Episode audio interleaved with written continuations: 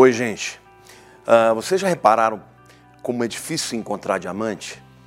Existem pessoas que trabalham durante a vida inteira em minas e nunca conseguem encontrar um diamante de grande quilate. E, e, principalmente um diamante que seja puro, que seja cristalino, que não tenha jaças. É muito difícil de encontrar o diamante, por isso ele vale tanto. Da mesma forma, é muito difícil encontrar a honra. Eu quero falar para vocês sobre a vida de Salomão.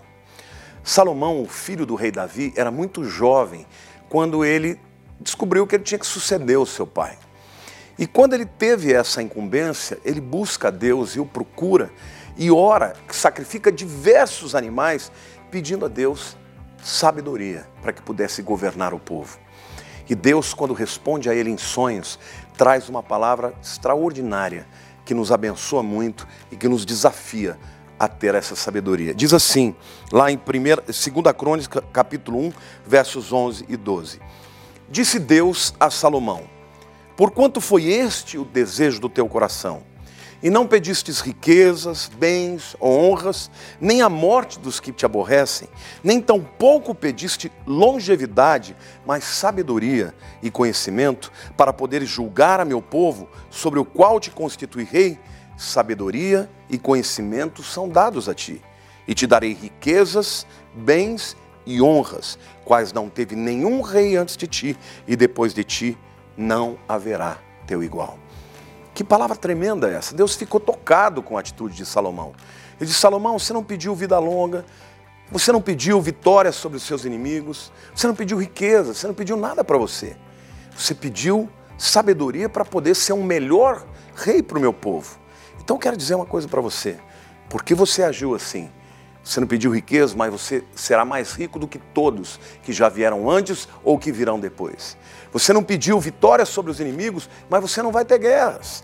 E Deus então coloca Salomão num patamar, para vocês terem uma ideia, queridos. Salomão estendeu o reino de Davi muito no seu tempo, sem nunca ter feito uma guerra.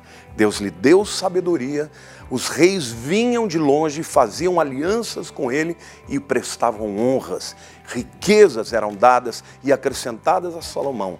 Hoje eu quero dizer para você, meu querido, que você encontra honra quando o desejo do teu coração é servir ao outro. Seja na tua vida pessoal, seja no teu trabalho, seja no teu negócio. Se você agir com excelência e sempre estiver pensando em usar do teu dom como um instrumento para abençoar alguém, você certamente vai ser muito próspero. Tem um, um senhor da nossa igreja que ele é um homem admirável, é um homem maravilhoso, tem um coração generoso e ele era um grande construtor. E ele saiu da área de, de supermercados, ele, ele, foi o fundador de um grande supermercado de atacados, onde ele foi muito próspero e começou do nada uh, uma construtora. E o desejo do coração dele, ele dizia para mim, Lamartine, a vontade que eu tenho na vida é de fazer casas para as pessoas que não têm, mesmo para as pessoas mais simples, de uma maneira extraordinária, que elas se sintam orgulhosas de terem tido aquela conquista.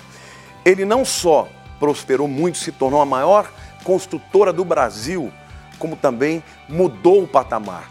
Todas as demais construtoras começaram a imitá-lo por causa da atitude que ele teve. Ele tinha honra no seu coração, desejava usar do seu dom para abençoar os seus semelhantes. E o resultado disso, que Deus o prosperou, o abençoou e até hoje, quando eu encontro com ex-funcionários deles e a gente às vezes está almoçando, as pessoas vêm, o abraçam, e o beijam e dizem: foi o melhor patrão que eu já tive. Vocês estão me entendendo, querida?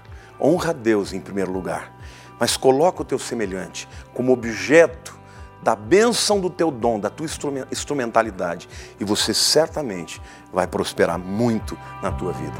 Deus te abençoe.